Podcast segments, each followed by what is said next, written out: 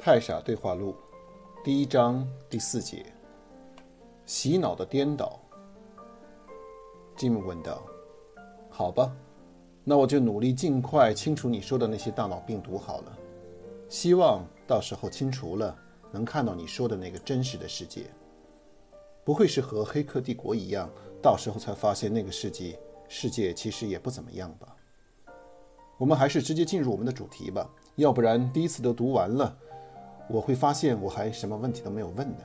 我的第一个正式的问题，应该是所有这类图书读者的一个最大的担心和疑惑，关于洗脑的问题。就好像很多人都说《太傻十日谈》是洗脑的读物，原来信心满满的留学申请看了以后，却觉得自己好像什么都不知道了，似乎被洗脑了一样。而那些什么励志书籍啊、灵性读物啊，还有各种教导所谓新世界、新时代之类的课程，更是被很多人描述为洗脑的过程。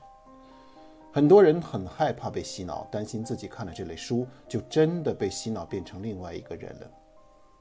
太傻天书看起来也是这类教导如何思考、解决问题的书籍。作为作者，你是怎么看待洗脑这个问题呢？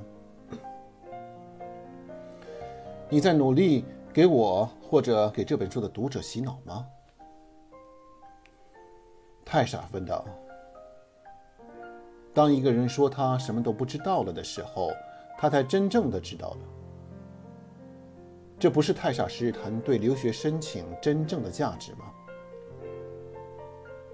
太傻天书教导说，你只会看到你想看到的，你也只相信你已经相信的。所以，当你问出一个问题的时候，首先别着急听你的大脑给你的答案，而是反过来思考：为什么我会问这个问题？和我问这个问题是否已经有了一些前提的预设的答案了？如果没有这个过程，你只会从大脑里听到你想得到的答案，而不是去想听真相。一般问关于洗脑这个问题的人，基本都有一个预设的前提：我自己是清醒的、纯洁的、理性的、智慧的，我从来没有被洗脑过。洗脑会让另一个人丧失理智和智慧，所以我要提防每一个被洗脑的可能性。这个预设的前提包含很多层次的已经预设的概念，基本这些概念观念都是混杂而缠绕的。就是这些大脑病毒散播的混乱思想观念本身，在制造每个人同样混杂而纠缠的人生与经历。我们一层层的帮你梳理清楚，才能有效的回答这些问题。你就是你的思想，思想是一切经历的源头。你之所以觉得你不会或你会被洗脑，只是因为你一直都在一个梦境，梦境里你是没有能力的，你会有可能被外在的种种事物影响，你担心被洗脑，就好像走在大街上担心被车撞一样，你一直觉得你是一个外在有危险的世界的可能的受害者，于是你会在每一个时候提防各种各样从外界而来的伤害，这种伤害者的思维模式本身就是大脑病毒中最顽固的几个病毒中的一个。你也许觉得这些恐惧是在保护你，避免你受伤，但是恰恰相反，就是这些恐惧制造了你生活中所有的麻烦。我们第一次谈话时，暂时还无法深入思维的制造和创造的过程。你可以暂时先放下你大脑的思辨，先记住这个结论：思维创造一切，恐惧是一切矛盾的根源。我们到第五次谈话才会把你的这种根深蒂固的“我是受害者”和外在力量会影响我的生活的思维模式彻底的清除。不过，即使在你的梦中，即使你相信你是受害者而不是创造者，是不是洗脑也可以分辨思想是一切创造的根源？和谐的思想只会创造和谐的生活。而你的思想本来就应该是纯洁、纯净、和谐和没有病毒的。纯净思想会创造同样纯净的生活经历。你在内在如果没有疑虑和恐惧，你在生活中也不会经历疑虑和任何的艰难，更不会有任何意料不到的事情发生。但是很多人如果看看他们自己的生活，他们都知道，他们每天自己要面对无法预料的未来，他们会期待明天这样，又会担心后天那样。每个人都认为自己无法预料未来会发生什么，也更不用说创造自己的经历。当你进入时间的幻觉，你就肯定会经历期待和恐惧。几乎所有的人，实际都觉得自己是际遇和未来的体验者，而不是创造者。也许你觉得你自己可以掌控生活，克服困难，可是当你说这句话的时候，你对困难本身的认知还是外在的。你其实是在说，生活是危险的，需要掌控的；外在是有困难的，困难有大小的，我是会被困难影响的。你本质还是不相信你自己的创造能力，你也清楚的知道，你。有对未来未知的恐惧，还有期待，这本身就是你不是创造者，而是受害者的表现。而这种恐惧和期待为代表的思维模式的存在，就是你大脑并不纯净的直接表现。就是因为每个人大脑其实本身就是混乱的，所以他们会在各种混杂的恐惧和期待中分不清楚，到底什么是洗脑，什么不是。判断自己是不是在被洗脑，大部分人其实没有判断的依据。每个人都会不断的说服自己，这个是洗脑或者不是。这个思维过程是混杂的，所以你问这个问题，其实是想获得判断是不是洗脑的原则。这个原则很简单，而那些让你不断向外追逐、远离你自我的真相，不断的告诉你外在的力量可能伤害你，那些让你的向外归咎。向外期待和恐惧的事物，那些让你忧虑、让你渴望、让你进入分离的幻觉的事情，这些都是强化你大脑病毒的控制力的食物。这些必然是洗脑的，而洗脑的结果就是你相信你是没有能力的，你是受害者，你必须时刻警惕和提防各种外在的伤害，还要不断地追逐那些分离来获得安全和快乐。恐惧和期待是任何分离的思维模式的必然结果。所以，洗脑的过程，因此也必然和恐惧是期待紧密连相连的。一旦你发现你在恐惧和期待，你都是在被洗脑。而那些引导你向内觉察自己、理解自己、恢复你的创造力，让你不再成为受害者，不再被外在的恐惧所束缚，给你带来内在的和平和真正的自我认识的事物，必然是引导你走向解放与觉悟的。这些清理你大脑的毒病毒的过程，是真正的反洗脑。总之，向外的任何过程都必然是洗脑导致的。反洗脑只会引导一个人不断地回到自己。从这个意义，你会理解真正的洗脑是如何发生的。你从出生到现在的每一刻，都基本是在不断地洗脑的。你每天看到的几乎所有的书籍、电视广告、报纸，受到的教育，你周围人的谈话、行动，无一不是在向外追逐、追求成功、赋予他人的认可、世界的和平、地球的健康等等等等。这些无一不是在说，你就是受害者。你必须通过改变外在，才能改变，让你自己快乐。都是你经历了洗脑的过程。想想一个婴儿的纯净和一个成年人的思想的混乱，你就知道，一直。你是在被洗脑了，就是在这几十年的洗脑过程中，你在你大脑培养了一层层的病毒，这些病毒每天催促着你追逐这个、恐惧那个、批判这个、渴望那个，你也在这不断的分离的思维下，继续强化你的病毒的控制力，于是你再也不可能体会到你内在的平静和无恐惧的那份安宁。当然，也有一些引发你内在的觉悟、反洗脑的过程，一些音乐与艺术，一些现实主义的电影和文学，一些引发人们思考生活和人生的书籍等等。那些让人离开这个世界的喧嚣，回到自己意义的思考和探索的东西，你理解他们所给你带来的平静。那些事物无一不在教导你放下你的追逐，回到你的内在。这是真正的让你走向你问题预设的自我纯净的途径。吉姆问道：“可是，如果这么说，我们的生活中体验的那些快乐的时刻，不都是在被洗脑吗？”泰莎说：“当然，我们不能仅仅凭借是不是快乐而判断是不是洗脑。有一些内在的快乐肯定不是洗脑，而几乎所有外在的快乐几乎都是洗脑。你的大脑病毒太了解你需要什么了，所以它会经常的让你一边洗脑一边觉得高兴。比如，你看一些充满矛盾冲突的电视剧、电影，体验那里面的无数的争吵、竞争与冲突的时候，你明明是在被洗脑的，你还是觉得很快乐。你也许觉得内在的快乐和外在的快乐不容易区别，其实很容易。在追逐各种外在快乐的时候，例如财富、购物、成功和种种外在娱乐体验的时候，一般每个人在追逐的快乐之后，都会觉得。很深的厌烦，但是又感觉无法控制的想去追逐这些外在的快乐。例如，其实你很讨厌那些电视剧无穷尽的矛盾，但是你又很想继续看。这和病毒中毒的感觉完全是一样的。而反洗脑的过程给你的是什么呢？也是一个快乐，但那是一种平静中的快乐，那是来自太傻的快乐。你永远不会让你厌烦。它只是让你安静理解自己，但是你的大脑病毒会不断的叫嚣，这多无聊啊！然后让你放下这些内在的快乐，而继续追求其他的快感。体会你在纯净的音乐和吵闹电视剧中的快乐是不同的吧？那就是太傻和大脑病毒给你的不同的感觉。你其实知道，你是到底喜欢哪个的，所以你其实可以自己理解。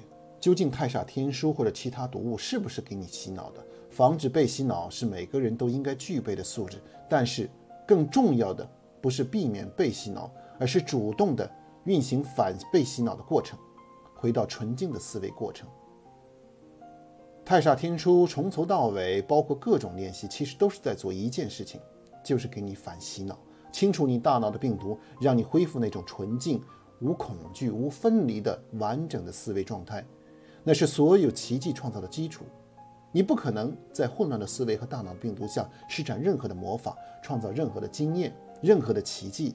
当然，你的大脑病毒会时刻的抵制这种反洗脑，时刻努力把你拉回到过去的那种不断忧虑、不断渴望和不断追逐的洗脑的过程。所以，这本书的读者，如果你是真的厌恶洗脑，你应该把这本书读完，等待理解。了解了，在纯净的思维和无病毒的大脑下，你会看到一个怎样精彩和奇妙的世界。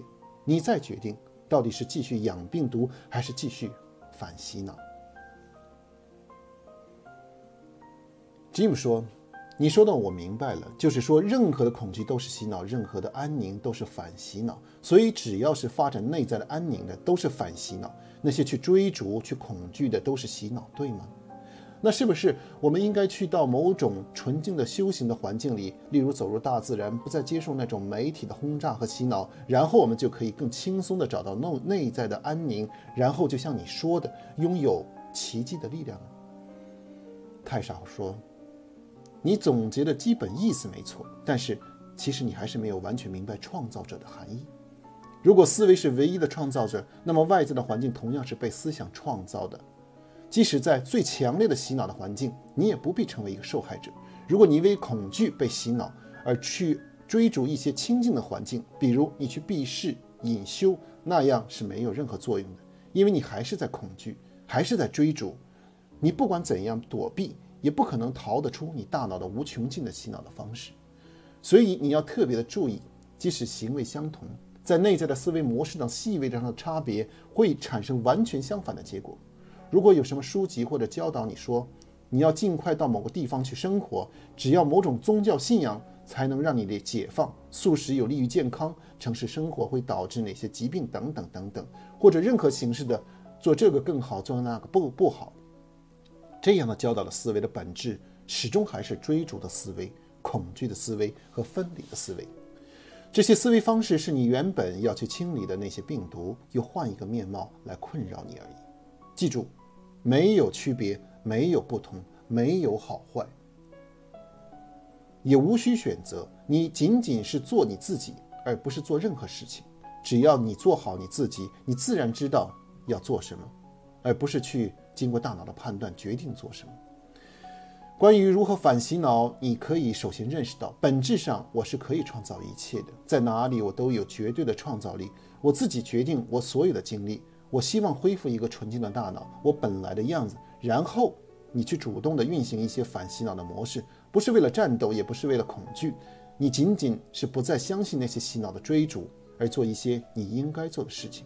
于是，在这种本来的安宁中，而不是在对洗脑的恐惧和逃避中，你就可以走入大自然，走到了一个新的环境，聆听音乐、日常锻炼或者任何让你平静的事物，专注的工作、学习本身都可以成为一种有效的洗脑、反洗脑方式。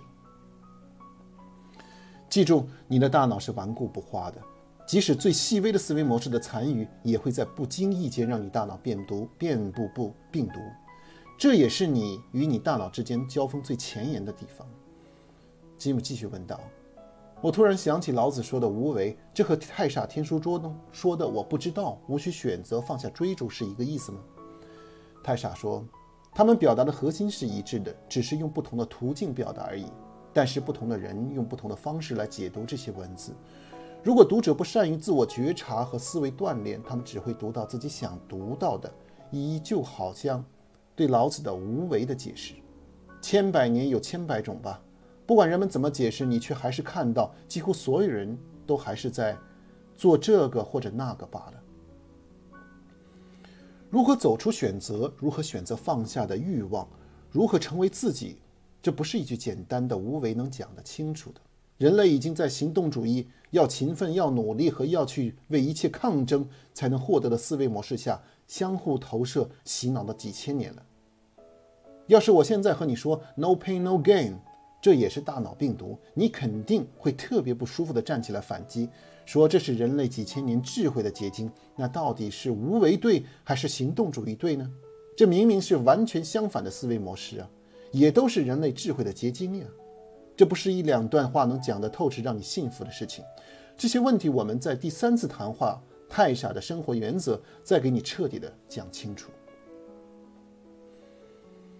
类似无为的教导，你可以回忆一下，你过去曾经看过多少的书、寓言、典籍、故事，都在教导一样道理。哪一样真正让你信服了呢？并去实践那些事情呢？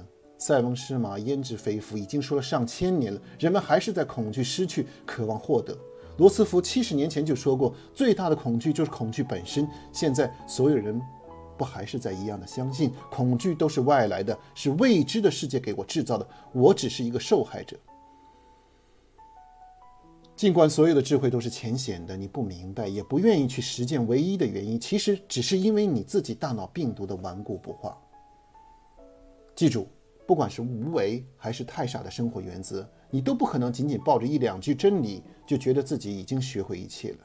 你必须彻底的理解它们，并在每一刻实践它们。大脑的病毒肯定是你所见过的最顽固的对手。如果你不像这次谈谈话和未来进行的谈话那样，一点点的去清除，从每一个角度、每一个层次去挖出来分析透彻，你是绝对不可能打赢这一场对大脑病毒的战斗的。吉姆说道：“好吧，我承认《太傻天书》还有类似的书籍有很多道理很深刻，只是人们没有理解，或者根本没有做好准备去理解。但是我在阅读这样的书籍的时候，一直在思考一个问题。”就是，这究竟是一种心理学，一种认识世界的方式，还是真的像你说的，学会了能发生什么奇迹，用来解决我我们生活中的问题呢？这个问题可不是我一个人的问题。梁启超就说，佛教的本质只是一种心理学罢了。作为心理学，很多励志类的书籍都积极思维、正面思考，防止负面的情绪，这确实有一些作用。可是我怎么觉得这些东西只是换了一种方式来看世界？自我安慰、自我催眠罢了，并不能真的解决实际任何问题呢。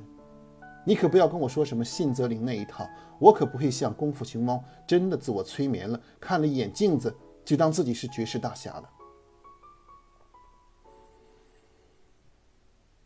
太傻说：“首先，梁启超应该没有说过佛教只是心理学，只是这个词语就是一种否定和贬低。”你在贬低或者否定任何事物，其实都是在贬低或否定你自己。如果梁启梁启超真的这么说了，那是他仅仅进入了大脑的幻觉。他既不了解佛教，也不了解心理学，就好像你其实也既不了解佛教，也不了解心理学。注意，在心里和我一起说我不知道。当然，既然思维是唯一真实的，那么一切的科学、宗教、文化和创造本质都是心理学，没有区别。但是规律就是规律。真实的力量和真实的知识是一种客观存在，不管你知道或者不知道，理解或者不理解，它们都会用来运作。就好像，难道爱因斯坦阐述相对论之前，相对论就不存在吗？要是相对论不能产生任何实际的作用，那理解相对论是没有任何意义的。哲学也好，宗教也罢，心理学或者任何一门科学都是一样，它们存在必然是有某种作用，但是这种作用往往被使用者局限了。你可以用爱因斯坦的理论来创造原子弹，也可以用来造核电站，怎么使用是使用者的问题。但是对于一个普通人而言，相对论是没有任何意义的。对他们来说，也无法解决任何实际的问题，诸如买房买车的问题。也许相对论其实可以解决这些问题，只是一个普通人根本不知道如何来用罢了。但是无论从哪个角度，这并不是相对论的问题，对吗？太傻天书的教导，首先改变你来看自己和看世界的方式。你内在的思维模式改变了，你不再依赖那些大脑病毒了。你的外在自然发生改变，而且那种你不可否认的改变。矛盾和分离的思想只会制造矛盾和分离的生活，和谐和奇迹的思想只会创造和谐和奇迹的生活。如果你的思想真的转变了，你却没有看到你的生活所发生的本质的变化，那你肯定是还没有学会这本书。你思想还没有真正的转变，请记住，这种变化是真实的每一刻发生的。其实你生活经历的每一刻都是在你自己的思维中被自己创造出来的，只是你因为没有觉察自己思维是思想是多么的嘈杂，多么的混乱，所以你只能制造某种混乱的、无法控制的外在的经历。太傻天书所描述的创造的规律和相对论一样，是实实在在的规律和真相。它并不依赖于你是否理解、是否信仰或者是否知道而发生，它就是真真实实存在的。只是如果你理解它，你能真正的利用它，而不是被这些规律的混杂影响而束缚。就好像人类害怕火山，但是却可以利用火炉一样。一个是没有被掌握的规律和力量，一种是被掌握的规律和力量。太傻天书是通过思维的锻炼而让你获得奇迹创造能力，这是一个和掌握任何一门科学和技巧一样，需要学习、需要锻炼、需要复习、需要掌握，然后才能利用的东西。太傻天书也会一点一点地教导你如何通过思维锻炼，消除分离，用真实的创造力量展现奇迹。这种奇迹肯定不是某种观念的奇迹，而是实实在在和金字塔一样的现实存在。你觉得任何伟大的创造、成功和事业是虚幻的吗？他们都是一样的创造规律下被创造的吗？而且必然是有意识的创造。太傻天书只是有意识的描述这种创造规律而已。在泰塔天书中之后的章节，我们会从各个角度给你看这种创造为何肯定不是你现在的那种自我催眠一般的心理学的过程，而恰好相反，是一个真实的不能再真实的过程。无论是你想更美丽、更苗条、更富有、更快乐，家庭更和谐，还是任何的过程都可以实现。当你在太傻第二波打开你真实的眼睛，你可以看到你每一个创造实现的过程，无论是治愈疾病还是创造成功，这个过程都会和你观察一粒种子开始如何慢慢发芽、开花结果一样，是不可否认的真实。那个时候，你就自然不会再有什么受害者的思维模式了。你更不会相信你以前觉得无关紧要那些混乱的思维只是想想而已，因为你是如此清晰地看见你自己思维是如何真实的阻碍一切和创造一切的。你所有既想过的都变成了真实的，也就是这个原因，太傻天书才会如此的强调对细微思维的觉察与锻炼。但是这种创造不是每个人想的，但这种变魔术一样，念一个咒语就实现的事情。当然也不是你必须成为某种大师，通过考试才能做到的功能，就好像太傻天书说的，奇迹如同呼吸一般自然。你看你的呼吸，你并没有意识到，但是它它却发生着。创造与奇迹也是一样，你觉察你自己，锻炼你自己的思想，会更清晰地观察这个发生的过程和变化的进展。你也会对自己的能力有更大的信心，最终你必然达到完全的创造的阶段。当然，以后的章节会逐步教导你很多创造和思维锻炼小技巧，也会指出很多的误区和陷阱。但是，这肯定是一件可以完成的工作。你就把它当成锻炼打网球或者高尔夫，或知道自己肯定能学会，但是还是要一步步的学就是了。